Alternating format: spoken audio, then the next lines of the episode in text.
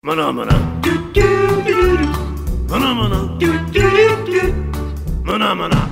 Olá, meu nome é Rui Janelli, sou professor universitário, design de produto, sócio criativo da Atom Studios, youtuber e podcaster. E hoje a gente está aqui com mais um podcast com um cara que, puta, foi bem engraçada a jornada dele, eu acompanhei ele, ele na verdade foi meu veterano, raspou meu cabelo, né? Ele e o Danilão, aqui com o inenarrável Leandro Trovati, designer automotivo com mais de 20 anos de experiência, professor e fundador da Sketch. Foi responsável pelo design dos modelos Honda CB300R 2009 e Honda CG Titan 2009, considerado o primeiro brasileiro a aprovar o um modelo da marca. Na General Motors, participou de projetos importantes nacionais e de nível global, como Chevrolet Onix, Chevrolet Colorado, GMC Cannon, Opel Insignia e Corvette C7 Stingray. Recebeu menção honrosa no Museu da Casa Brasileira pelo projeto WM-EX6 Limited, uma SUV elétrica desenvolvida em parceria com a A Plus Idea e Isadera para o mercado asiático. Mas o que importa mesmo para a Trovati é gerar valor para seus alunos, mentorados e clientes, e com isso ajudá-los a conquistar seus sonhos e objetivos. Não, Trovati, Tá prazer ter você aqui, cara. Brigadão por ter aceito esta jornada e este convite, cara. E vamos que vamos. Vamos que vamos. Eu que agradeço, velho. E, meu, sempre bom estar com velhos amigos. a gente faz parte de uma história muito boa desse, desse Brasil, né? Na, na questão do design. A, a, maneira como os caminhos foram se traçando, né? E a gente olha onde a gente conseguiu chegar hoje e a gente olha para trás e fala como a gente começou, né? É verdade. é bizarro, né, cara? É bizarro. Pois é. Quando, quando alguns alunos meus falam, nossa, cara, tal cara, não sei o quê, eu falei, cara, estudou comigo na faculdade. Mano, eu não acredito. É, pois é. é. Nós começamos todo mundo no mesmo grupo, cara. Aconteceu isso com o Fernando Prado, que ele era um pouquinho acima. Aconteceu isso com, o, com você, cara. Quando eu comento, o cara, nossa, Trovati, sério? O, o, o da ilustração, eu falei, é, o da ilustração. ele mesmo, né? E isso eu achei muito louco. Cara, e até começando em cima disso, que eu achei muito doido. Você agora virou, não que você nunca foi, mas você virou um homem de negócio, né? O famoso empreendedor, né? Vários alunos, até hoje, eu acho que na sua época também isso acontecia bastante. Eu lembro que você tinha muito esse sangue nos olhos de, cara, design automotivo, design automotivo, design automotivo.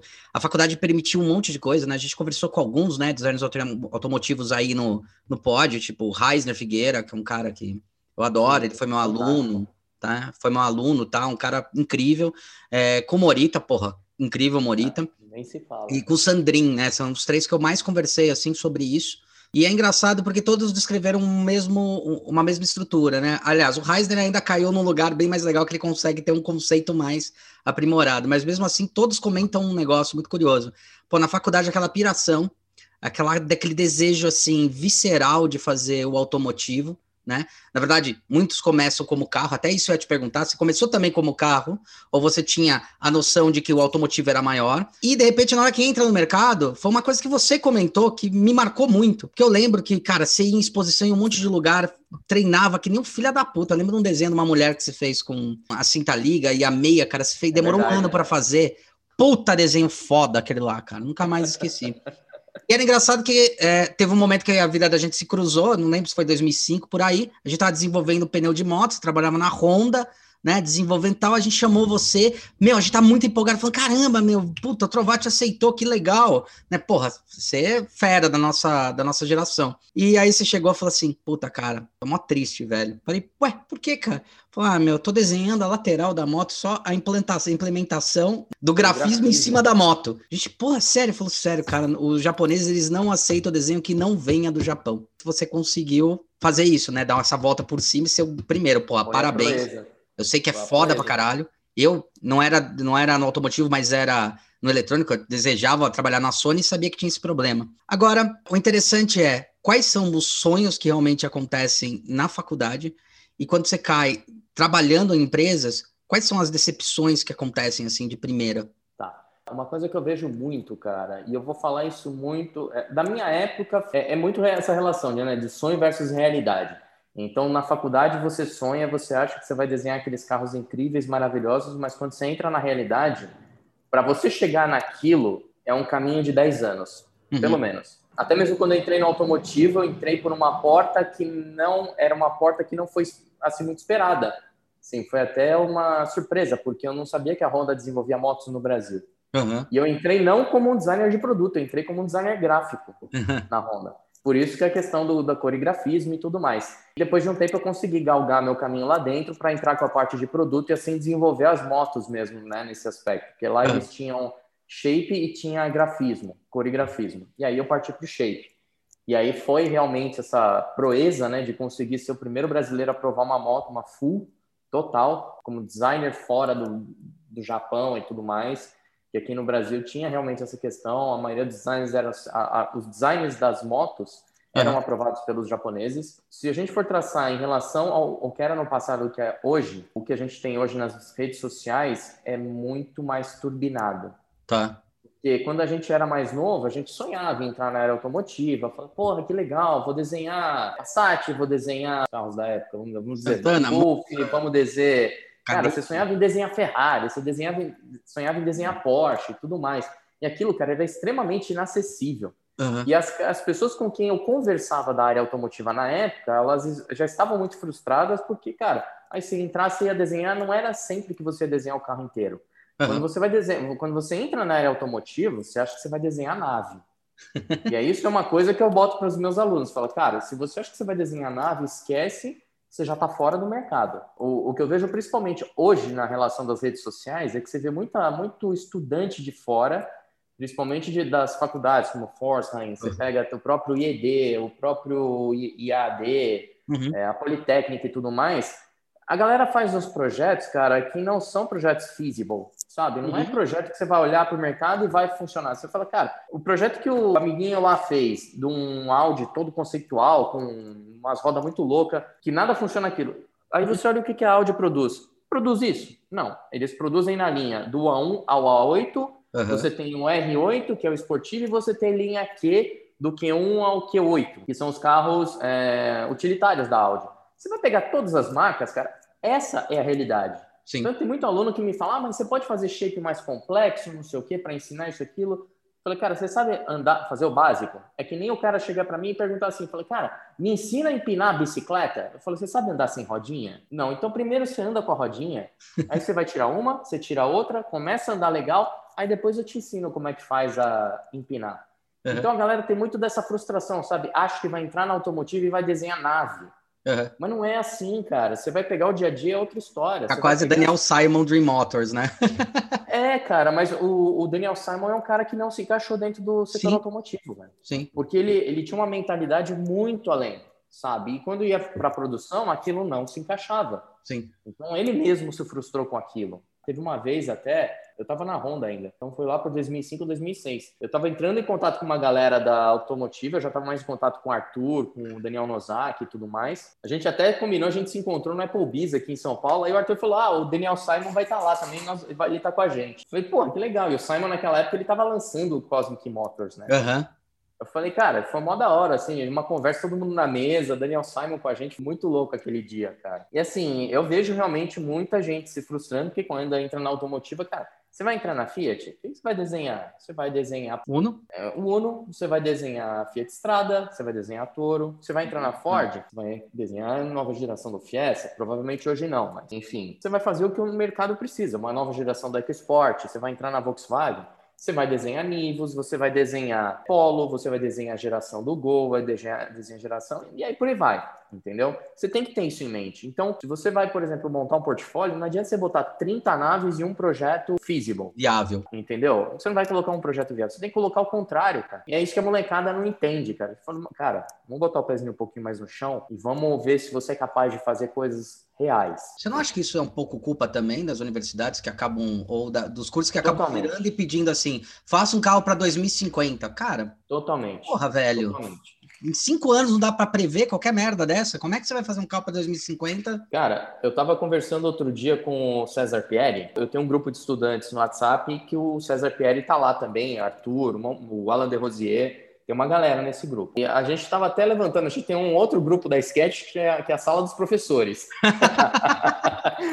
E a gente tava conversando exatamente isso, cara. A gente fala, porra, a gente vai pedir um portfólio para um aluno? Legal, ele faz nave, faz tudo mirabolante. Agora pede para ele fazer um carro no package. Cara, não faz. E eu tô tentando tirar dos meus alunos, inclusive, o vício de fazer aquele lance de desenhar o um carro na famosa proporção áurea das ah, é rodas, sabe? De você colocar três rodas no meio, coloca uhum. uma roda na frente. Tudo bem, no meu curso eu ensino isso no começo. Que é para o cara que nunca teve noção na vida, tudo bem, ele vai entender como é que funciona aquilo, funciona, mas assim como um princípio para você desenhar. Não que você tem que seguir aquilo à risca. O ideal é que depois você aprenda a desenhar com package. Hoje eu forço os meus alunos a desenhar em cima de um package para entender as limitações que a gente tem no carro. Cara, desenhar carro não é fazer estilo só, cara. Isso aí é legal, cara, porque eu acompanhei várias bancas, inclusive o próprio Reisner. Tava o Vegas na banca. Daí ele falou, cara, um dos maiores problemas é, bicho, desenha, desenha, desenha, cadê a porra do package disso daqui? Uma das maiores críticas que ele fez, assim. Ninguém põe. Eu tenho dois grupos de estudantes. Eu tenho um que é os faixa branca, né, que eles estão começando a entender aprender a desenhar carro e tudo mais,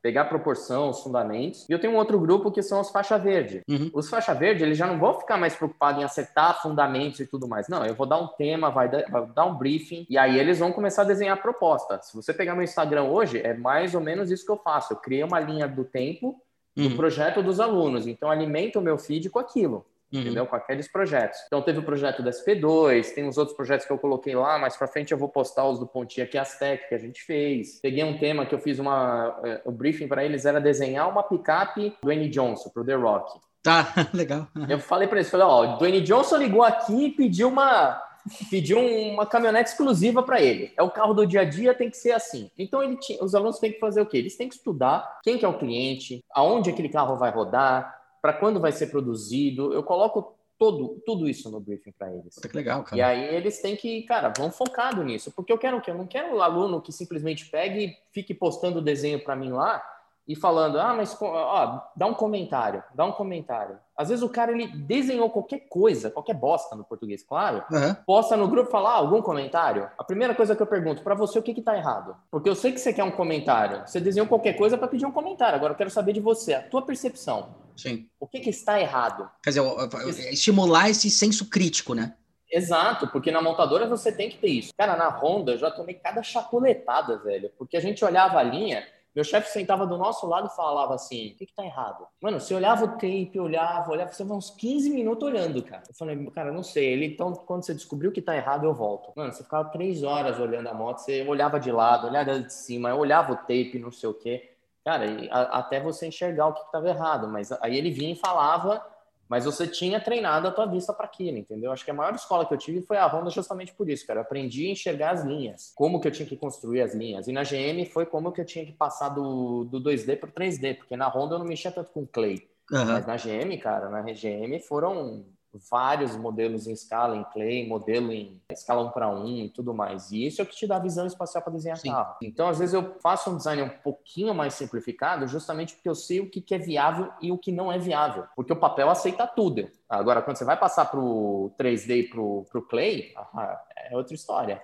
Tem uma outra coisa também que eu acabei observando no universo do, do, do, automotivo, que as tecnologias embarcadas, elas estão, entre aspas, sempre muito atrasadas, por causa da velocidade que é a produção de um carro. Então, eu lembro quando o sensor de ré já, já existia, meu irmão já tinha comprado na Alemanha, quando foi, trouxe, já tinha uns cinco anos, de repente começou a vir embarcado nos carros, e aquilo já estava acostumado. O comando de voz, que até minha noiva tinha um Focus, era péssimo, cara. Tipo, uhum. do, do celular era melhor do que o comando de voz do carro, né? Isso também é um, é, é um puta de um problema, né? Porque as pessoas querem essa tecnologia embarcada e não, não é fácil você fazer a aplicabilidade disso. Não é nem questão de escala, é aplicar na linha de montagem, né? É, é não, eu acho que nem tem um pouco da, da aplicabilidade, mas você vê hoje, por exemplo, cara, hoje tá mais fácil nesse aspecto, porque você pega, por exemplo, a linha nova da Escalade, da Cadillac, uhum. eles já estão usando no, no cluster, né, no painel de, eles usam o próprio navegador no painel, no painel do carro, ou seja, o motorista está de frente para aquilo, ele não tem que olhar para a tela do lado. Uhum. Ele tem um sistema de câmera, ou seja, você está vendo na tela do teu carro o que está acontecendo na frente, só que ele tem um esquema de realidade aumentada já. Uhum. Então você olha a tela, cara, você vai entrar para a direita, aparece uma puta seta louca ali no, no teu ambiente, entendeu? Você vê várias coisas rolando e tudo mais. Mais. Essa parte de o user experience que eles estão uhum. colocando nos carros está melhorando bastante. O problema é, muitas vezes você não consegue trazer um carro desse para o Brasil porque ele custa um absurdo, entendeu? É só ver o é... Tesla. Ah, aqui, cara, você vai ver, por exemplo, o Peugeot, o 208 elétrico deve custar uns 150 pau. Primus, que é. seria um carro de entrada também, é caro pra cacete. Não, cara, não, é, é fica inacessível. Eu lembro quando a gente estava desenvolvendo a nova geração do Onix, esse Onix ele passou por várias modificações, cara. Teve parceria com a PSA, com a Opel. Esse carro ele ia ser desenvolvido para o Brasil, para a Ásia e para a Europa. Uhum. Na Europa ia ser o Corsa, né? Assim, aí você pega as exigências do mercado europeu não batem com o custo que o Brasil tem que ter. Aí não bate com tal coisa que na Índia os caras querem o teto mais alto que é para os caras usarem turbante. Mano, é uma briga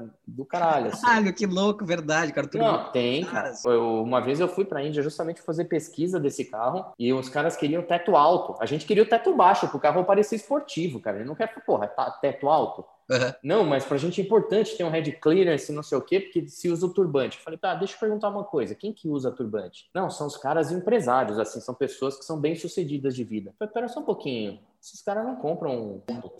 Esses uhum. caras compram BMW, esses caras compram Mercedes-Benz. Agora, uma pergunta: você acha que esses caras estão preocupados que o teto é baixo? Você acha que a Mercedes está preocupada em fazer um carro com teto mais alto porque o cara usa turbante? Não. O cara que se adapte à realidade do carro, entendeu? Então, assim, eu falei, desculpa, mas o teu argumento está muito fraco para me convencer de que o teto tem que ser mais elevado por causa de um turbante. E isso realmente não dá. Isso aí é uma coisa que você falou que é muito legal, porque carro a gente percebe muito que o desenho dele, ele tem a linha central que determina ele e o estilo. E daí eu acho que tem um negócio que é uma discussão bem, bem legal que você colocou aí, que é a questão do tomar cuidado com o user experience, exagerar demais e perder o valor da marca, não é? Exato. Exato. Isso é extremamente importante. Você tem que tomar um cuidado extremo com isso. É que nem a Apple. A Apple, uhum. uma, uma coisa que o próprio Steve Jobs falava, se a gente for ouvir tudo que o usuário quer, a gente não inova nunca. Exato. Então a gente ouve o que o usuário quer até um certo ponto, mas aí depois entra a nossa linguagem para é, justamente inovar e o usuário começar a entender aquilo.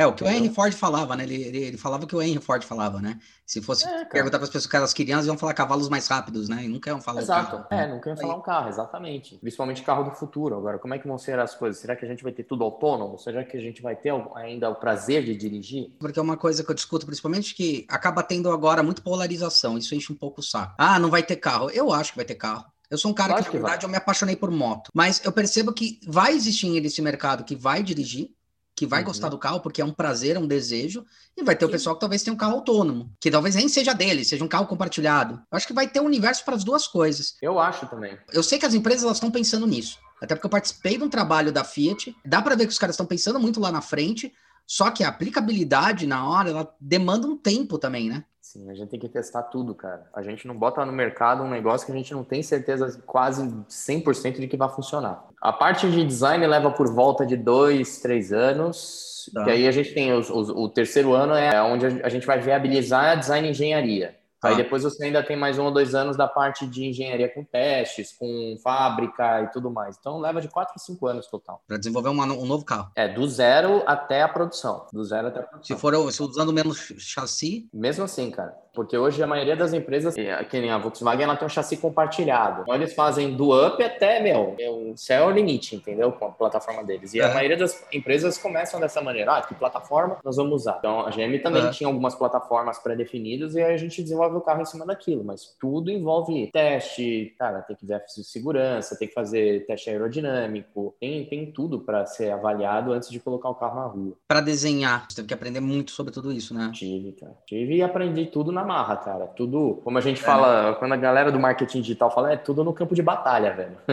É tudo lá e, cara, não tem outra maneira. A gente é tudo em reunião que você vai com a engenharia, você vai aprende cada uma, cada vez que você vai, você aprende uma coisa diferente, você aprende o que você tem que argumentar, você aprende o que você tem que ouvir, principalmente o que você tem que ouvir. Uma coisa que eu gostava na Honda, cara, é que eu tinha muito contato com a fábrica, porque toda vez que a gente terminava um mesmo coreografismo, tinha uma uhum. etapa do processo em que a gente fazia alguns tryouts, os adesivos piloto assim, levava para a fábrica, para quê? Para pegar um grupo de aplicadores, que a aplicação das faixas é manual. Eu não sei hoje, cara, mas pelo menos até 2005, 2006 era tudo manual. Então você tinha que ir lá É insano, né, cara? Tem ah. toda uma curva, eu lembro que você escrevia aqui, tem toda uma curva, você tinha que fazer a projeção certinha. Sim. Aí os caras recebiam a, pe a, peça numa esteira, tinha um gabarito lá, eles marcavam o gabarito, já pegava a peça, tinha que ser em duas aplicações, assim, sabe? É uma ida e uma volta, acabou. Nessa, a gente fazia esses testes justamente para ouvir dos aplicadores o que precisava ajustar para que o grafismo ficasse fácil de aplicar, sem que a gente perdesse o design também, entendeu? Cara, era, era sensacional isso, eu aprendia muito. Então, e eu pegava e reservava um tempo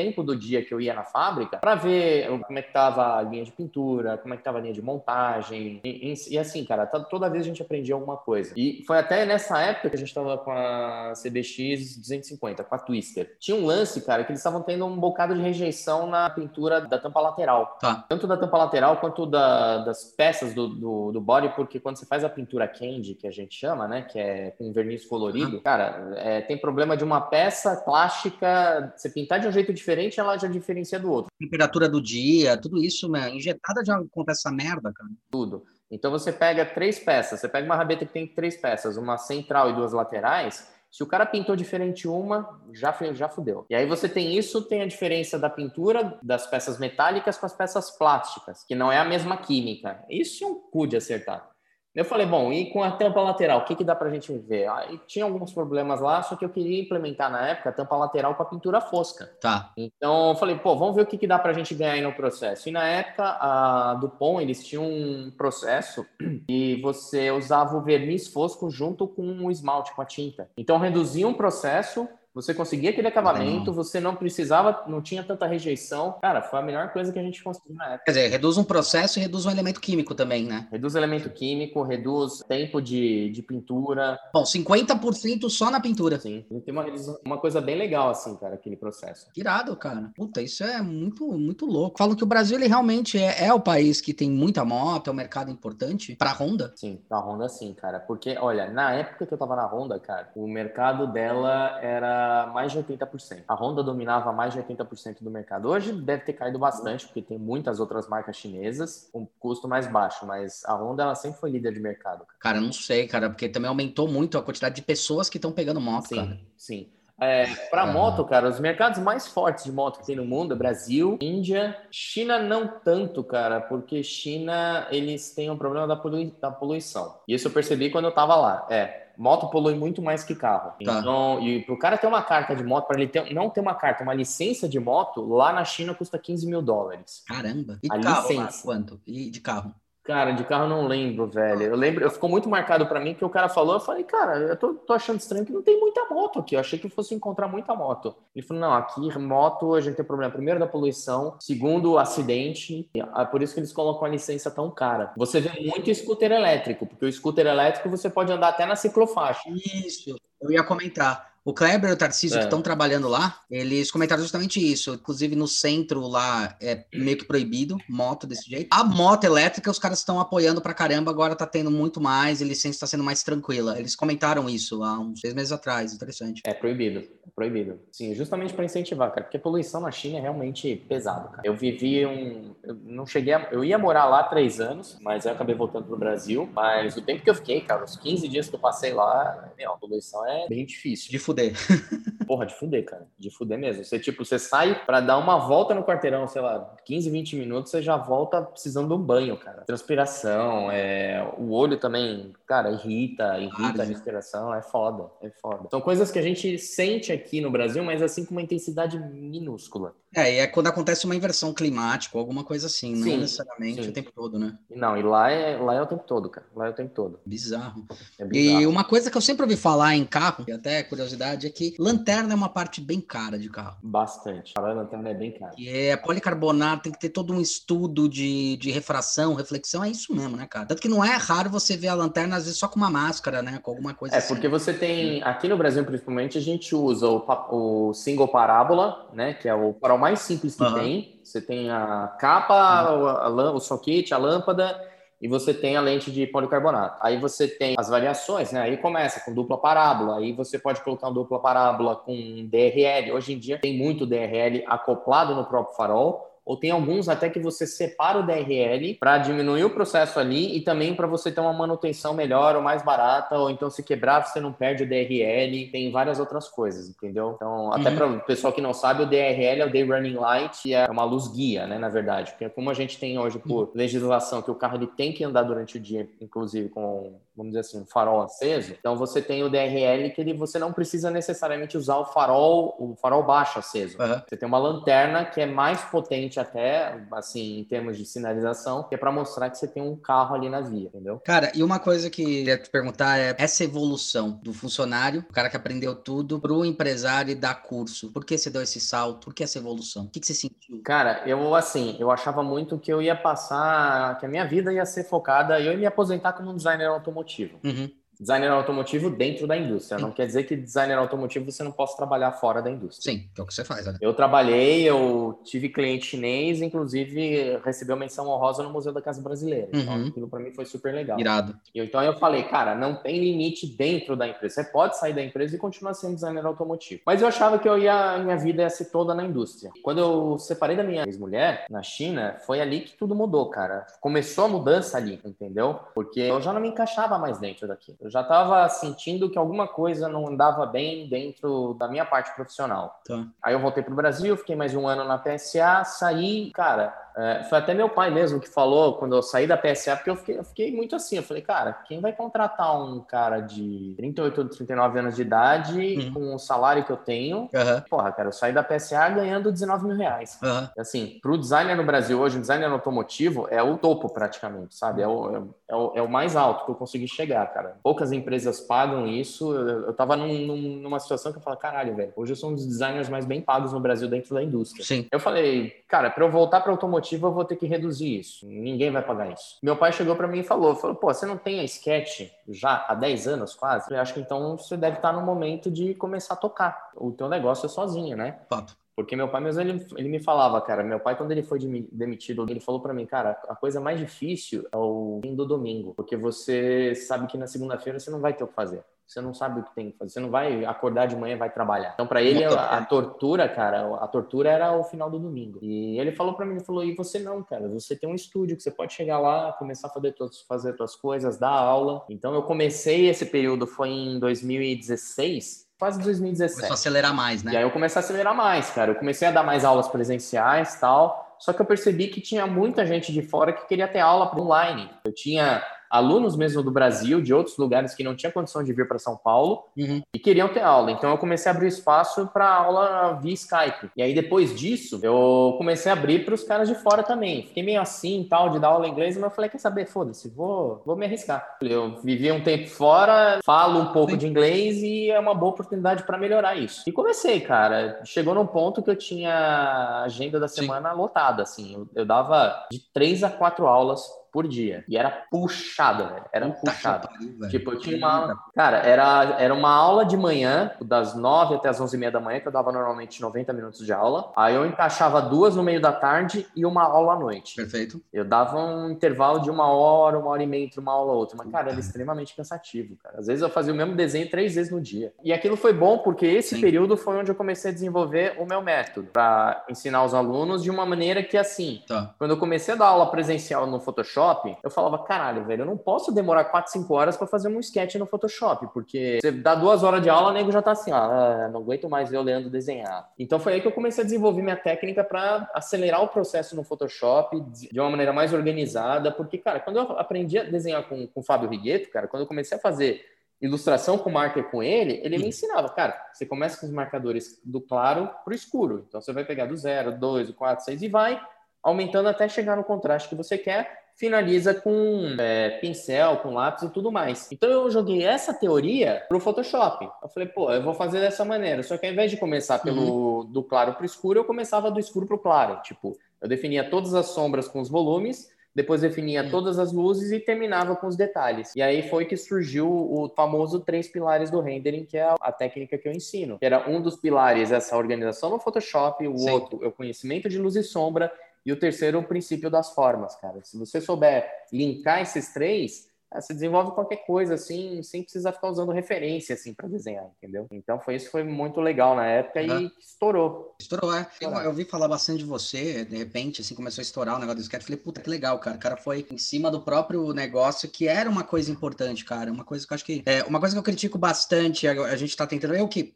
trabalho na área e dou aula por um prazer mesmo, você acabou criando esse prazer também. Eu tento falar para os alunos, eles têm que aprender a ser é, empresário. E às vezes é empresário da própria carreira, não é necessariamente de uma empresa. Exato. Né? Gestor da própria carreira. Não ficar esperando, dependendo que a empresa ou que vá se encaixar numa empresa. Eu acho que isso fez muita falta para a gente. A gente teve que dar uma apanhada legal, né? Eu lembro que lá na Nó, cara, a gente apanhou uns três anos. Cara, em tudo isso a gente aprendeu, cara. Em tudo isso. Pô, você pode até eu sou espírita. Uhum. E eu acredito muito no que a gente pede pro universo e tudo mais. E, cara, as coisas não vão cair no nosso colo. Você pode pedir pro universo. Eu peço para Jesus, eu falo, cara, ó, me mostra qual que é o caminho para eu chegar aqui. É. Entendeu? Eu quero chegar aqui. Quero trilhar esse caminho. Ele deve até falar, meu filho, te prepara que a estrada vai ser. Prepara o teu melhor pneu off-road aí, cara. Que você vai pegar de buraco e pedra, se prepara. Quer dizer, chega. É, mano, até dizer chega, cara, e não desiste, velho. Você toma um monte de cabeçada e vai aprendendo, cara. Aos poucos você vai aprendendo. E aí os cursos que você precisa vão aparecendo. Você fala, hum, isso aqui acho que é interessante eu fazer. Ah, aquilo é interessante eu fazer também. Aquilo lá também. Quando eu voltei pro Brasil, eu me consultei com um cara, velho, que ele é tarólogo, ele é um guru espiritual que uhum. tinha, né? E ele falava, cara, em cinco anos ele me via fazendo curso de marketing. Eu falava, velho, eu fazer curso de marketing, cara, você tá louco? Eu, eu, não gosto de marketing, cara. Eu sou designer, eu quero fazer design, eu não quero ficar mexendo com marketing, fazer MBA em marketing. Nossa, velho, que porra isso. E hoje, cara, eu já fiz. Só esse ano eu fiz quatro cursos, cara. É, cara. Quatro cursos de marketing, cara. Eu fiz do Érico, fiz a Fórmula de Lançamento. Uhum. Fiz um outro com o Leandro Ladeira, que é para venda no Santo Todo Dia. Fiz o do Pedro Sobral para aprender tráfego no Facebook. Aprendi um outro de copywriting também. Então, velho, isso é essencial. É. Mais para frente eu posso ter pessoas fazendo isso? Sim. Posso. Eu tenho um sócio hoje que uma pessoa que cuida da parte de marketing para mim. Só que assim, cara, eu, por que, que eu comecei a aprender isso? Porque chegou um belo dia numa reunião com eles e eles me perguntaram assim, falar, tá, para quem que você quer lançar essa campanha? Cara, eu olhei assim e falei, caralho, não sei. Exato. O é, é, e não é fácil definir. Não é, cara. Aí depois, com o tempo, eu fui aprendendo que você tem etapas para você criar um funil de vendas e tudo mais. Aí hoje sim eu consigo conversar com eles e falar, olha, aqui vamos fazer para esse público, isso aqui vai ser para esse público, assim, assado, e aí vai. Aí eu consigo determinar minhas campanhas, entendeu? Sim. Qual que é a trajetória que eu quero que o aluno percorra desde o momento que ele nunca ouviu falar da Sketch até ele desejar fazer o curso da Sketch. Uhum. Hoje eu sei qual que é o caminho que eu tenho que traçar. Sou expert nisso? Não, ainda estou aprendendo. Mas, cara, muita coisa você vai... É o campo de batalha, velho. Você tem que entrar e experimentar. Eu acho que é uma das coisas mais difíceis mesmo. Porque às vezes você tem muita coisa, muito conhecimento, você não organiza. Você é meio obrigado a organizar, estruturar mentalmente, porque o cara ele não é obrigado a saber. E às vezes você se comunica errado, cara. O cara não entende mais, o cara compra e fala que você, fez, você tá vendendo coisa errada. É uma treta isso, cara. Ah, e fudeu, cara. E assim, graças a Deus, cara, eu tive acho que uma, uma vez só foi há pouco tempo até que um estudante de fora que ele veio para mim e falou assim: "Ah, eu já tinha comprado um tutorial seu, aí eu comprei esse outro aqui, mas eu achei que não valeu muito a pena para mim". Eu falei: "Pá, Deixa eu entender por quê. Porque nunca ninguém reclamou de um curso meu, cara. Falei, pô, 5 mil alunos e nenhum nunca reclamou uhum. disso. Nunca teve rejeição nesse aspecto. Aí eu fui entender por quê, cara. Ele tinha comprado um tutorial que é mais avançado ah, tá. primeiro em relação ao que ele comprou tá. depois.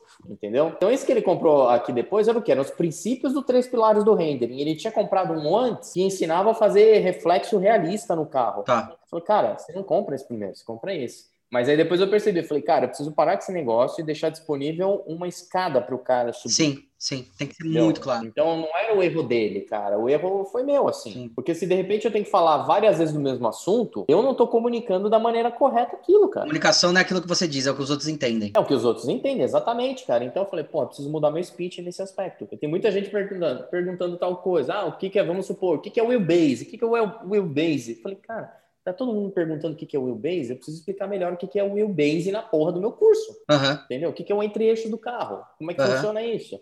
Uhum. Então, isso eu tô dando mais um exemplo, mas, Sim. velho, tem muita gente que fica nessa, sabe? E eu falo, puta, preciso melhorar. Então, aí eu vejo, são pontos em que eu consigo enxergar de falar, bom, preciso fazer um post sobre isso, preciso fazer uma live falando sobre esse assunto. É, isso aí. Um webinário. Um webinário, e aí vai, entendeu? Uhum. Isso, isso é muito bacana, cara. É assim, os assuntos não terminam. A gente às vezes fala, porra, como é que eu vou ser criativo para gerar assunto direto e tudo mais, tal, velho, é, é, tem que ouvir a tua audiência, eles que vão dar resposta. A maioria das vezes eles dão a resposta do que, do que você precisa gerar de conteúdo, entendeu? É, ou às vezes até dão um direcionamento para onde você precisa ir ou o que você tá, tá errando ou não para esse, esse perfil. É o que a gente percebeu. Isso aí foi interessante, foi o que a gente percebeu do YouTube e do podcast, né? O uhum. YouTube, ele tinha essa pretensão e começou a vir muito aluno, às vezes um industrial ou outro, já teve alguns que fecharam porque viram o YouTube. Porque falaram, puta, é isso que eu tô precisando, não sabia que designer fazia isso. A melhor coisa que eu podia ouvir é esse era o objetivo. O cara falou, uhum. não sabia que vocês faziam isso, ótimo. E o podcast foi assim, foi para dar soco no, no, no, esôfago, sabe? Falou, Sim. cara, é para falar, não entende o assunto, então vai estudar um pouco mais, entendeu? Porque uhum. era para realmente é, começar a mostrar um pouco mais desse lado de negócios que a nossa profissão, ela de certa forma está em alta, porque ela é uma profissão que sempre falou sobre a história da inovação e do uhum. olhar sobre as pessoas, e agora o mercado está precisando dessa porra. E a gente está muito bem dotado disso. A gente sempre foi viciado nessa história. Mas é interessante, cara. E daí, nessa aventura toda, surgiu ED, é isso? Eu já tinha trabalhado nesse meio tempo no, no IED. Sim, eu sim. tinha dado algumas aulas no IED. Eu fiquei puto porque eu nunca cruzava com você, cara. Cara, né, olha, anos, cara. quatro anos dentro do IED a gente nunca se cruzou. Cara, eu tô lá 12, velho. Nunca se cruzou. Ridículo.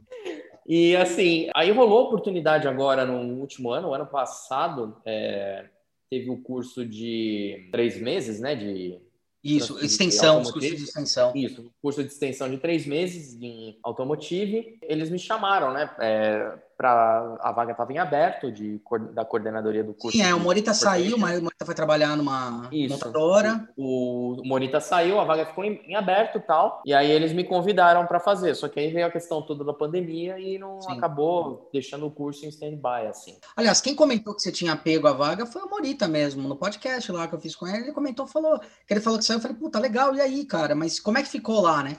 Ele falou, não, o, o Trovati pegou. Eu falei, puta, que legal, cara. Então, tipo... e tava com o curso todo estruturado já, tudo direitinho, mas aí eu recebi uma ligação deles falando, ó, oh, nós vamos parar mesmo agora, porque ia abrir as vagas agora em agora no segundo semestre. Uhum. Mas como não rolou nada, eu falei, bom, eles não se estruturaram para fazer a, é, acontecer no digital, né, no IAD, vamos dizer assim. Uhum. E eu falei, quer saber, cara, eu vou continuar tocando os meus cursos. Não, acho bom, cara, porque de repente você também acelerou o seu negócio, né? Sim, bastante, aliás, bastante, porque aí eu comecei a abrir para todo quanto é lado.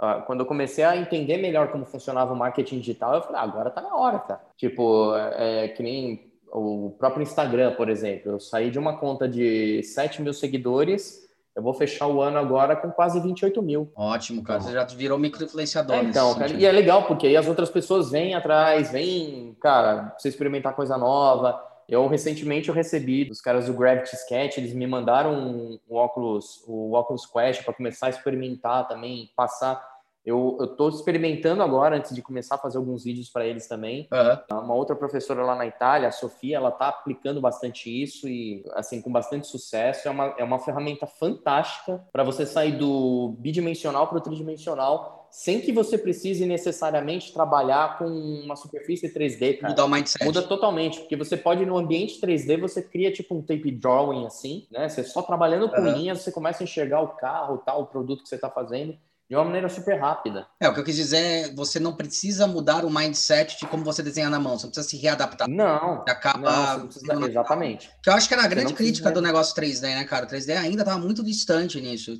É como se você pegasse, cara, você tivesse um Illustrator 3D na Sim. tua mão. Animal. Entendeu? Uhum. E se você quer colocar linha, é, se você quiser colocar superfície, aí você tem as maneiras, os recursos lá de trabalhar a superfície. Sim. Mas não necessariamente, entendeu? Uhum. Eu, na própria montadora, cara, na GM, tinha amigos meus que, quando iam fazer o design, o design interior do carro, às vezes ele pegava um package e no próprio Elias colocava só linha, cara. Só linha. Uhum. Achava a vista que queria depois e aí, com as linhas, ia e fazer ilustração em cima. Cara, a gente fez isso com geladeira quando desenvolveu. Foi bem isso para a MAB. A gente pegou, fez o, pegou o packet, o tamanho que a gente precisava. Na verdade, desenvolveu o tamanho e tal. Aí abriu ela, cara, base, uhum. linha, até fala em CorelDRAW, linha, pá, ajustou, desenvolveu, aí aprovou, começou o desenvolvimento, cara. Bem isso. É.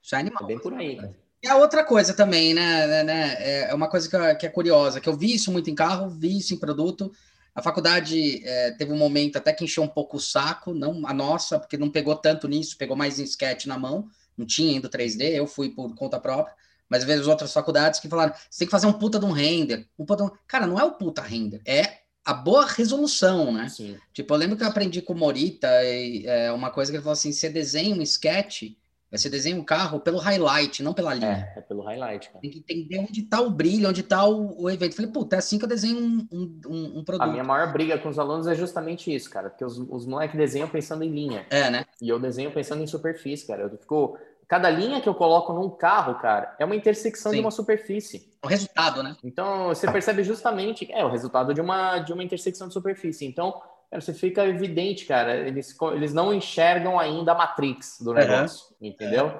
Eles não conseguem olhar a colher lá e ver só os numerozinhos para formar aquela colher. Uhum. Não. Então é isso que tem que mudar o mindset deles em relação ao, à construção. E entender, cara, que design não é sketch. Sim. Não é sketch. Sketch é uma porra de uma ferramenta que a gente usa para comunicar a nossa ideia. Perfeito. E tem um outro ponto que eu acho que é interessante, cara. por exemplo, já aconteceu de eu ter trabalhos com alguns clientes aqui. Isso é gozado, né? Porque todo mundo falava assim: ah, não, vai chegar uma hora que o, o render no Photoshop vai morrer e você vai sair do sketch, você já vai direto para o 3D, aí você faz um, um render no Keyshot ou no VRED e tudo mais. Cara, eu já tive alguns clientes aqui que chegaram até mim, startups, uhum. e que os caras, eles não querem o 3D. Sim. Eles querem uma ilustração para vender a ideia para investidor. Então eu fazia as minhas ilustrações realistas para os caras, para eles poderem vender a ideia, porque aí eles ainda não querem ter, eles não querem pagar ainda para você ter um volume do produto, entendeu? Porque isso é uma etapa muito mais avançada. É, isso é uma coisa. É, é na verdade, você fazer um protótipo virtual, cara. Eu sempre falo. É, é cara. É, é fazer um, protótipo, pensa num, protótipo virtual. Numa vista. Você tem que pensar no volume, na intersecção. Puta, é uma treta do cão, cara. É uma treta. Então já aconteceu, cara. Já desenhei tênis, já desenhei lareira compacta que os caras me pediram, já desenhei, cara, embalagem pra caralho, já, já desenhei garrafa de vodka, assim, nesse aspecto, e, e vai, sabe? Caras não querem na hora ver o 3D, eles querem ver um produto, visualizar um possível produto e vender aquilo para o investidor. Ponto. É engraçado, o, o Reisner, ele era aluno lá na época, acho que ele tinha acabado de se formar também. Eu peguei um cliente, aí eu olhei pro cliente e falei, cara, ele precisa definir o produto, definir o que ele quer, para que lado que ele vai. Se eu ficar no 3D, eu vou perder três dias um para cada modelo para ele ficar decente. É. É, com render rápido, e eu sei que é um modelo rápido também. Falei, ô Reisner, vem cá, cara, a ideia é essa, aqui é mais ou menos o, a, o conceito e tal. Cara, o cara resolveu em duas horas. É. Porque era um produtinho, entendeu? Uhum. É, pequenininho, né? Com, com poucas conexões, eram só duas partes. Cara, o cara definiu duas horas, definiu, falou, é isso, é isso. Aí ele deu uma ajeitada em Quatro horas estava pronto na minha mão, falei, bom, agora eu apresento para ele, eu adianto muito o processo, o cliente ele já vê, já aprova, quer dizer, em dois dias já estava aprovado, e daí eu parti para o desenvolvimento, que seria a segunda etapa. Bem isso, cara. Já tomei essa decisão algumas vezes já. É, então, Falei, não, não. Tem que ser dinâmico, vamos. tem que ser dinâmico. E, e, e não adianta queimar etapa só para falar, não, vamos fazer um render lindo, maravilhoso. Cara, é o que o cliente quer? Não. Então faz o que o cara tá pedindo, pô. É. No final das contas, quem tá pagando a tua conta é ele, cara. Não adianta você querer fazer um negócio lindo, maravilhoso pela reputação do seu estúdio, porque você quer mostrar ah, vá pro inferno, cara. Você não tá fazendo isso. É, é o, a, gente, a gente tava brincando com o Rigueto no começo, da, um pouco antes do back-office, né? Uhum. Mas é bem isso, né, cara? Você quer fazer um produto para ganhar prêmio ou você quer fazer um produto que sirva mesmo?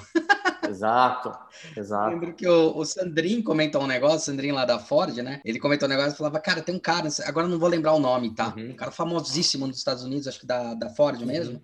Ele falou que o cara é assim, o cara tem três posições de render que ele faz. E ele fica naquelas três. Para qualquer produto. Uhum. Então, ele começou a perceber que às vezes ele ficava tentando mudar a posição e demorava horas. O cara, mas você tem que fazer 25 sketches no dia, meu. Foda-se. É essa posição, essa posição e Senta o pau, é, cara. Acabou, cara. cara Velho, é, isso, isso é um ponto bem interessante, porque eu, eu ensino o curso tal e eu ensino quatro vistas tá. principais. Eu ensino o cara fazendo uma vista lateral, um três quartos frontal que mostra metade lateral e metade body side. Perfeito. E uma outra, é, isso para frente traseira, e uma, e, e uma outra também para frente traseira que você mostra mais os sete oitavos, ou seja, mais à frente do carro do que lateral. É. Por que isso? Essa que você mostra mais à frente do que a lateral, é para você fazer um facelift. Uhum. Você não precisa ficar mostrando a lateral do carro. O que importa é a porra da frente e o que é a, a traseira. Uhum. E a outra não, você mostra uma vista tal. Aí tem nego que me pede, ah, mas você não pode ensinar a gente a fazer aquela vista tipo bird's eye, tipo frog eye. Frog...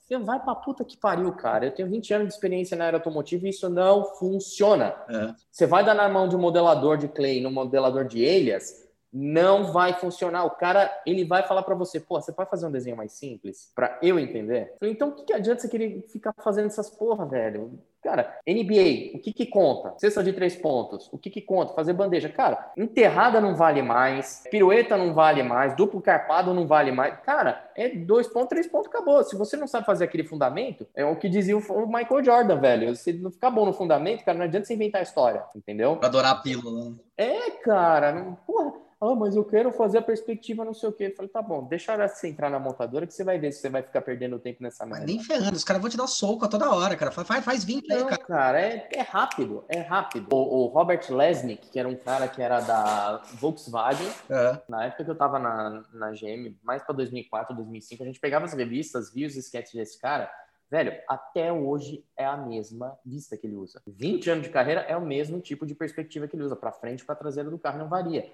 Cara, o cara trabalha na Mercedes-Benz. Hoje eu não sei se ele ainda tá na Mercedes, mas acho que sim. Mas, cara, é a mesma coisa, cara, que ele usava na Volkswagen. E assim, funciona. Você não precisa ficar inventando a história, enfeitando o pavão, cara. Sim. É aquilo tudo, sabe? É, eu agora eu criei um novo produto, o 140 Perspectivas Automotivas. Aliás, ô galera, para quem quiser fazer o curso do Trovati, vai ter o link aí embaixo tá? Na descrição. E daí, ó, só clicar aí, ó, vale a pena, hein? O e-book, ele é uma maneira assim. Por que, que eu criei o e-book de 140 perspectivas? Teve gente que me criticou, tipo, falou, ah, mas você vai dar a perspectiva pronta pro cara fazer, não sei o que, não sei o que lá. Cara, é o seguinte, eu vejo da seguinte maneira o estudante ele tem uma dor. A dor dele o que, que é? Não conseguir desenhar o carro do jeito que ele quer. Então, se você dá um template pro cara, ele vai pegar aquilo, ele vai pegar um papel por cima, vai começar a desenhar. Sim. Até recomendo depois dentro do próprio e-book fala, cara, não use o template como uma muleta. Não é para viciar nisso, senão você vai mancar para sempre, entendeu? chega num ponto que você faz, pô, faz 10, 15 desenhos com aquilo, tira uma folha do lado, desenha 100 uhum. e depois vai tentando desenhar 100. Cada vez mais você vai tirando aquilo, entendeu? É tipo, é a rodinha da bicicleta, cara. O cara, ele quer pegar uma bicicleta para andar num andou, cara, se ele começar a andar sem rodinha, ele vai cair toda hora. Não vai ter equilíbrio. Então. Você trabalha muito com aquela relação da expectativa versus a entrega, né? Exato, cara. Ao invés de não conseguir desenhar, ele consegue alguma coisa já vai aumentando aos poucos essa expectativa, né? Exato. E aí, quando ele começa a ganhar mais confiança, ele fala, cara, agora acho que eu preciso fazer o curso do Lê para entender os fundamentos, entender como é que eu faço para trabalhar a criatividade como é que eu faço para entender sobre os shapes do carro? Que agora já acertei de fazer perspectiva. E a galera pirou, velho. Viralizou o, o e-book. Sim. Entendeu? Quatro semanas já vendeu mais de 500 cópias, assim. Então, super é. bem, cara. Porque justamente eu, eu sanei uma dor da galera. E assim, é, quem vinha me criticar sobre isso é cara que já tá na área há 15 anos e sabe fazer, entendeu? Não é? O cara que nunca desenhou na vida, o cara fala, mano, dessa merda aqui que eu quero aprender desse jeito. Sim. E tem todas as vistas que o cara precisa, cara. São 14 tipos de carro diferente, cara. Tem 10 vistas. Cara, eu acho que é legal porque você chega num ponto muito bom, cara, que é o ponto que eu critico muito. Você evoluiu 20 anos. Você tá aí 21 anos, né? Pelos meus cálculos. 21 eu tô a 20, 21 você tá a 21. Você raspou uhum. meu cabelo, afinal. Agora você que tá careca. você viu? Tia Carminha visita, cara. O Carmen ele volta. Mas uma crítica que eu tenho é justamente isso quando eu falo, cara, às vezes você tá entrando no primeiro ano da faculdade, sentando com o aluno, e, cara, por que, que você quer exigir coisa que você aprendeu em 20 anos? Então, meu, eu já vi professor chegar e falar assim, falando uma coisa geral, pô, como é que vocês não sabem que é Philip Stark? Meu, os caras estão terminando o primeiro semestre. Eles não têm obrigação de saber, é sua obrigação mostrar pro cara. Se o cara não sabe, então tem uma falha. Certo? Exato. Se o cara não sabe, é porque você não ensinou. Exato. E daí eu sempre me coloco assim, quando eu tava no primeiro ano, às vezes eu virar e falar assim, sabe o que, que é um briefing? O cara, na hora que você explica, o cara fala. Ah! Você fala, para você é óbvio que tá anos e anos, mas, meu, são coisas bestas, sabe? Eu sempre me uhum. pego para tentar me policiar, para falar, cara, o cara não é, não tá no estágio que eu tô e eu não posso exigir esse estágio dele, né? Para exigir Exato. o cara ah, um desenho técnico decente até no último ano de faculdade. Eu olho e falo, cara, eu desenho desenho técnico hoje bem, na verdade eu faço um 3D técnico, né, para usinagem. Uhum. Até abandonei o desenho técnico, não existe mais desenho técnico, é 3D é, não se usa mais, cara, é um né? 3D e acabou. É. E daí eu falo, cara, mas não adianta exigir do cara tudo. Não tem. E uma coisa que eu tenho que trabalhar muito com eles é essa, essa história. Você não acha que também essa crítica vem um pouco por causa disso? Do cara olhar e falar, ah, não, mas o cara tem que saber. Não, ele não tem, meu. Você também não sabia. Quantos designers automotivos ou pessoas boas no mercado na faculdade eram, eram fracas? Tá ligado? E cresceram uhum. porque entenderam, porque começaram a sentir no dia a dia e precisavam desse estímulo, né? Sim, então, é assim, não, realmente, cara, não dá para ficar exigindo da galera tudo isso. É, todo mundo tem uma curva de aprendizado, tem um tempo para aprender. Eu até coloco isso muito nos meus grupos. O que, que aconteceu, cara? Eu, eu vi muito isso nos, nos, dois grupos que eu tenho de WhatsApp. Uhum. Que antes era um grupo só tá. no WhatsApp. Primeiro eu tinha um grupo só para os brasileiros, aí eu abri para os estrangeiros. Eu falei, cara, aí os brasileiros começaram, ah, mas pô, nem todo mundo fala inglês, não sei o que. Eu falei, velho, é o seguinte: hoje no mundo, se você quer trabalhar, você tem que falar inglês inglês. Sim. Você não fica mais nessa, oh, mas não sei. Você quer ser designer automotivo? Você não fala inglês? Então esquece, você não vai entrar. É. Você não vai trabalhar. É a primeira coisa, cara. Mano, é assim, cara. Você quer a área automotiva? O mínimo é falar inglês, cara. Sim. Aí você não, mas eu não falo muito bem. Cara, às vezes eu tenho Sim. frase que eu não, eu não fico perdendo muito tempo tentando pensar na frase. Eu começo a escrever, se eu tô com uma dúvida, cara, Google Translator tá ali do lado, você Cacete. traduz na hora e acabou, cara. É, é. A mesma coisa eu falo com gringo, cara. Às vezes eu pego alguns brasileiros, eu tiro a dúvida do cara em português, aí o cara, ah, você pode traduzir para mim? Eu mando para ele assim, Google Translator, vai lá e traduz. Porque se eu tiver que traduzir, eu vou buscar. Agora você também, você quer entender o que eu tô falando em português, você bota lá e traduz. Sim. Entendeu? Perfeito. Mas assim, cada um tem uma curva de aprendizado. Então eu juntei esses grupos, só que eu percebi que, cara, num grupo de 150 pessoas, 15, 20 produziam. E aí os outros ficavam meio acuados, tipo, ah, mas eu não tenho nível para colocar ali que nem os caras estão colocando. É bem observado. Entendeu? Aí o cara, aí eu falei, quer saber? Vou criar um grupo antes, o grupo do White Belt, entendeu? Pro cara aprender o fundamento e deixar o cara livre para desenhar. Velho, os moleques produzem mais do que o, o grupo dos faixa verde hoje. Perde o medo. Perde o medo, cara, porque ele vê, pô, aqui é uma galera mais light, sabe, que tá aprendendo também, então vambora. Tipo, não vai ser aquele negócio, nego vai me zoar porque eu ainda tô andando de rodinha de bicicleta. Não, tá todo mundo aqui nesse grupo andando de rodinha. Entendeu? E aos poucos vai todo mundo tirando a rodinha para ir para outro grupo onde eles já estão empinando, estão fazendo alguns outros malabarismos, umas coisas diferentes. E mesmo assim, o cara que tá empinando, fazendo malabarismo, já tá olhando lá para frente, né? Que circo de Soleil, é bem assim. Já, já. Esse ano teve, já teve dois alunos que saíram da faixa verde para a faixa preta. Caralho. Quantas são? São três faixas? É, cara, na faixa preta, na verdade, é o cara que entrou na indústria automotiva, entendeu? Então ele atingiu o ápice, vamos dizer assim. Eu tive um aluno que entrou numa empresa alemã, que foi o Pedro Ruperto. Cara, aliás, esse moleque hoje eu considero um dos alunos que superou o meu rendering. Ele superou o mestre no, no, no, quesito dos rendering. O Yoda, né? É, meu, superou, cara. A nossa missão é essa, né, Trovati? É fazer os alunos superarem a gente cara. É. Isso é essa, cara. Cara, quando eu vi, uma vez a gente participou do mesmo challenge do Brazilian Auto Designers lá, que era o Dolce uhum. Vita. Cara, ele ficou em primeiro, eu fiquei em segundo, cara. Irado, velho. Eu falei, porra, que massa, cara. Que tesão isso. Fiquei mó feliz é. com aquilo. Aí entrou na área e agora foi um outro aluno meu que entrou no Talento Volkswagen. Então, ano que vem ele vai para o estágio e tal. É, o cara tem que acreditar, entendeu? É assim, não é, não é garantido que sempre você vai colocar todo mundo dentro da montadora, Sim. porque, cara, você tá dando a ferramenta pro Sim. cara entendeu? É que nem o Érico Rocha, ele fala, cara, eu, eu te dou o método para você atingir o 6 em 7. É. Se você vai fazer o 6 em 7, cara, depende da tua dedicação, depende de vários fatores, entendeu? E a mesma coisa dos alunos. O meu objetivo final é que ele esteja preparado para entrar na montadora. É. Eu não estou ali para ensinar a fazer sketch, para ensinar a fazer render. Eu estou dando os artifícios necessários para que ele tenha um portfólio para entrar na montadora. Por isso que o ano que vem até sketch vai, vai mudar nesse aspecto. É até mais fácil quando você tem um objetivo, né, cara? É, é, que nem o, o Érico fala, ele fala muito, quem acompanha o Érico Rocha, que ele fala muito da, da Roma, né? Quem que é, qual que é a tua Roma? Cara, e, e esse, e o FL ao vivo que ele fez agora esse fim de semana, cara, ficou muito claro para mim isso, cara. Qual que é, o que, que é a Roma? É uma, uma analogia que ele faz que é, todos os caminhos te levam a Roma. Então, como é que você vai chegar até Roma? Qual que é a sua Roma? A minha Roma é, cara, é botar os negros preparado para o mercado. Uhum. Eu estou preparando o cara para entrar no mercado. Eu não estou preparando ele para postar no Instagram e ganhar like. Desculpa, cara, não é para isso. Você está com esse objetivo, então não vem para o meu curso. Entendeu? Você vai aprender a fazer design automotivo. É não... Você quer aprender a desenhar carro? Cara, tem outros cursos bons também. Uhum. E, só que aqui, cara, você vai aprender sobre fundamento. Uhum. Você não vai aprender só sobre sketch. Não é só botar a linhazinha no papel lá e falar, olha, agora eu sei desenhar, oi mãe, eu sei desenhar um carro agora. É proposta de valor, não, né? Você está entregando uma proposta de valor de, do, da área. É, eu estou entregando para o cara o seguinte: olha, esteja preparado para entrar numa área que você vai ganhar de 5 a 15 mil reais. É isso que você quer para a sua vida? Então tá bom, então vem pro meu curso que eu vou te ensinar como que você faz para trilhar o caminho e chegar lá. Cara, e uma coisa que eu é, acho legal até comentar, e isso que eu queria que você comentasse, como é que foi a felicidade em cada fase dessa? Cara, é assim, uh, eu vou pegar, vou fazer um traçar até um pouco de paralelo com a indústria automotiva, porque é, quando você entra na indústria automotiva, quando você está na indústria automotiva, você tem que saber lidar muito mais com a frustração do que com a realização. Boa. Carro, demora quatro anos para aparecer o teu resultado na rua. Ou seja, quando eu, quando eu entrei, quando eu aprovei a CB300 na Honda, cara, eu sabia que aquilo ia demorar ainda uns três, quatro anos para estar tá na rua. Eu começar a ver um outdoor de um produto meu, eu falei, caralho, velho, trabalhei três, quatro anos para isso, que tesão. Com design de produto é menor esse tempo. Dependendo do produto que você vai é. criar, cara. Às vezes até é. você vai fazer um mobiliário, você tem rapidinho ali o que você quer você tem, é, você vai fazer uma linha branca um pouco mais de tempo, enfim, aí vai. Um eletrônico também tem o seu tempo, mas não demora tanto é quanto muito rápido. É, é, muito rápido isso, cara. E a indústria automotiva não, cara. Você fica nessa e muitas vezes você ainda corre o risco de ver o projeto ser cortado.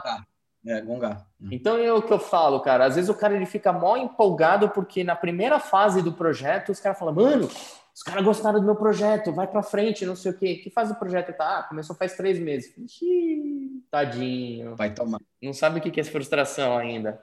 Então, é, cara, eu aprendi muito assim, cara. No projeto do Onix, é, da primeira geração do Onix, eu me apeguei muito àquilo. Diziam muito que o meu projeto estava indo bem, ia para frente, então eu agarrei aquilo que nem um filho. Só que aí me tiraram do projeto do nada, botaram outros caras, mudaram toda a equipe, na verdade, e assim a gente ficou, cara, sem entender nada. Que eu, tipo, eu falei, puta, beleza, agora eu entendi que é só um projeto. Sim. É mais um na minha vida. O próximo vai vir? Ah, aprovou? Legal, vamos para cima. Não aprovou? Legal, próximo. Qual que é o próximo? E aí eu vejo assim, com relação à parte do, do que eu faço hoje dos cursos, cara, em poucas semanas eu já vejo o resultado. Eu já vejo o aluno evoluindo. Eu já recebo um feedback dos caras falando, cara, você fez a diferença na minha vida. Porra, você não tá mais lidando com produto, você não tá fazendo um produto que é para uma empresa que o, o, teu, o, o CEO da empresa nunca vai chegar para você e falar, cara, você mudou minha vida aqui, ó, você aumentou meu lucro, agora estou bilionário. Uhum. Não, cara, o cara nunca vai olhar para tua cara. Nem vai ter entendeu? acesso, muitas vezes. Nem vai ter acesso, cara. E hoje não, cara. O cara, às vezes o aluno vem aqui, me abraça, vem correndo e me abraça e fala, cara, obrigado, velho. Concurso da Volkswagen eu já fui, cara. O pai do, do moleque fala, você que é o Leandro, cara, obrigado pelo que você fez pelo meu filho. Se não fosse você na vida do meu filho, cara, não sei como é que ia ser e tal porra, velho, isso não tem preço, sabe? Tipo, eu tô mudando, eu tô é, contribuindo para uma nova realidade das pessoas. Então, eu acho que, assim, para mim, você falar, você voltaria para a indústria automotiva hoje? Não, não voltaria. Por mais que eu tenha saudade de algumas coisas do processo, eu vejo que hoje eu estou muito mais realizado no que eu faço do que antes, porque eu estou modificando a vida das pessoas de certa maneira, entendeu? Para melhor. Parte, mas é, é, importante falar que faz parte de um processo, né, cara? Se você não passasse por lá, você não chegava aqui. Faz parte de um processo. Não, cara, se eu, eu hoje eu tenho um pleno entendimento dos 17 anos que eu ah. vivi dentro da indústria automotiva que foram necessários para formar a é, fase 2 é. do Leandro na vida, entendeu? A, a, fase seguinte, assim. Eu sei que vai ter mais uma fase dali para frente. O Leandro está se preparando já, quase é. pronto para entrar na fase 3 entendeu? Aí na fase 3 ninguém me segura mais, cara. Aí o céu é o limite. Aí Irado, cara, o céu é o limite. fantástico. Elinho, a gente deu aí uma hora já, até um pouquinho mais, não quero mais te, te atrapalhar com o tempo. Negão, porra, foi do caralho Imagina falar com você. Obrigadão. Meu, parabéns, velho. Eu te acompanho Imagina, lá de longe. Faz tempo exato. que a gente não se fala, eu te acompanho de longe há muito tempo. Sempre que eu ouço teu nome, eu falo, puta, que do caralho. Tá? Você merece, velho. Você ralou. eu lembro como você ralava, ó. Falando, falando sério, não é puxar saquismo, não. O filho da puta ralava na faculdade, era 22 horas por dia desenhando. As outras duas horas ele dormia, porque senão é não dava certo, tá ligado? Mas era o dia inteiro desenhando, era é foda, é, foi uma exigência pesada, cara. Então, parabéns, você trilhou um puta caminho, assim, tô falando numa boa. E, galera, curso dele, as coisas vão estar tá tudo aí na descrição. Obrigado, Trovati. Valeu, Nandão. Cara, é tudo de bom aí pra você, cara. E, puta, valeu pelo papo mesmo, cara. Eu que agradeço demais, velho. Tesão, cara. É assim, eu, eu tenho muito claro para mim que a gente veio pra Terra para fazer a diferença. É. Então, cara, eu não tô aqui, é o, é famoso, eu não tô aqui de passagem. Exato. Velho. Eu não vou não viver a minha vida de passagem. É. Eu, eu, quero, eu quero contribuir de alguma maneira e é isso que eu tô fazendo. Cara, entendeu? eu tô, então... eu tô nessa fase há uns 3, 4 anos também. Eu falei, pra que que eu existo? Entendeu? Então, se eu quiser, se eu puder fazer diferença para alguém, é o que vale a pena, valeu, entendeu? Então, tô bem Exato. nessa fase. nessa questão da comunicação, da coisa, e foi uma coisa que eh, foi assertiva nesse, nesse ponto. Quer deixar algum recado para esses mequetrefe? Aliás, uma coisa que sempre falo na automotiva, a gente não comentou aqui, mas já vou pegar o Trovate para falar para vocês, que é, galera, você não desenha um carro sozinho, tem um monte de gente envolvida, então esquece. Exato, cara. Deixa o teu ego de lado, deixa ele dormindo. A hora que você acordar de manhã, já deixa ele dormindo. Porque exatamente isso, cara. Você tá numa equipe, cara. Você sempre vai estar numa equipe e você é uma parte de uma equipe. Você não é uma estrela. Cara, Cristiano Ronaldo não joga sozinho. Ele se destacou por quê? Porque ele estudou fundamentos, praticou muito mais que os outros, então ele se destaca nesse aspecto, mas sozinho ele não joga, cara. Se não tiver é, só vê o time de Portugal, né, cara? Só vê Portugal. é, você não tem, cara, se ele não sozinho ele não joga, ou seja, se não tiver alguém para cruzar a bola para ele, ele não, não faz o gol de bicicleta. Se não tiver alguém para cruzar a bola, ele não faz aqueles gols de escanteio, cara. Não, não, é, enfim, é uma equipe, cara. É um time. E sempre vai ser dessa maneira. O que eu deixo de recado é assim, cara. Obstáculos na vida vão ter, sempre. Só que procure encarar de uma maneira diferente. Procure encarar o desafio, procura encarar a frustração como uma parte do processo daquilo que você pediu. Uhum. É, Deus não vai te entregar a porra de mão beijada. Quando a gente fala que Deus escreve certo por linhas tortas, é justamente isso, cara. Você fala, cara, eu quero chegar, eu quero me tornar um designer automotivo. Cara, ele não vai te botar na, na pista mais lisa numa linha reta. Cara, ele vai te dar um pirambeira para você ultrapassar. E aí cabe você percorrer todo, todo o processo, entendeu? Entenda, para, é tipo, Porra, não deu certo isso aqui. Pô, mas por que, que não deu certo para isso aqui? Primeira coisa que você tem que montar na tua cabeça, para o teu aprendizado. É alguma coisa que você precisa aprender para dar o, o, próximo passo. Sempre, cara, sempre. Eu acho que o, o meu discurso acho que fica nisso, sabe? É de entender cada etapa da tua evolução. Cada, cada dia você sobe um degrauzinho, entendeu? E, e tudo depende da maneira como você encara a subida desse degrau. Tem degrau que vai ser lindo, maravilhoso, mas tem degrau que vai te jogar para o lado, para baixo, enfim, vai, vai virar você do avesso. Mas é necessário, cara. É necessário porque daqui dois, três dias as coisas mudam e você olha para trás e fala: Caraca, velho, dois, três dias atrás eu tava chorando por causa disso aqui, hoje mudou tudo, cara, tá tudo novo. Entendeu? Acho que é essa, essa lição que eu deixo, cara. Olha com um olhar totalmente aberto para aquilo que você está vivendo é uma experiência que é necessária para a tua evolução. É isso.